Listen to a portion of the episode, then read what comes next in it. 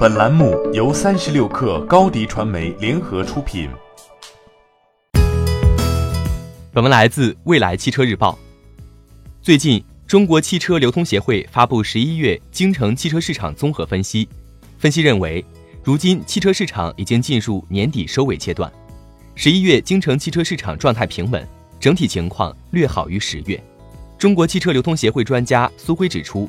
十一月，北京汽车市场新车、二手车、新能源车、进口汽车销量情况比较平淡，仅有平行进口汽车延续了十月的状态，价格仍然在上涨期，而且货源相对紧张。二手车市场相对平稳，买车难、卖车难仍是主流，但在十一月末和十二月初，二手车过户量看涨。二零二零年，北京大概率将推行机动车牌照管理新政。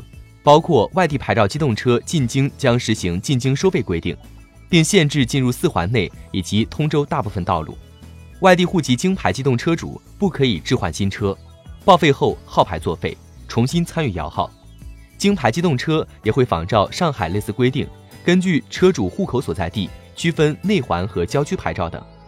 从全年整体汽车销售情况来看，情况不容乐观。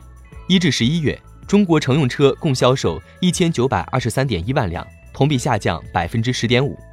七月，中国汽车工业协会曾宣布下调全年销量目标，预计二零一九年全年汽车销量约为两千六百六十八万辆，同比下滑百分之五。如今，距离二零一九年结束不足一个月，按目前的销量趋势判断，与中汽协的销量目标存在超过七百万辆的差距，两千六百六十八万辆的目标恐怕很难完成。汽车市场的回暖或许要等到二零二零年才能实现。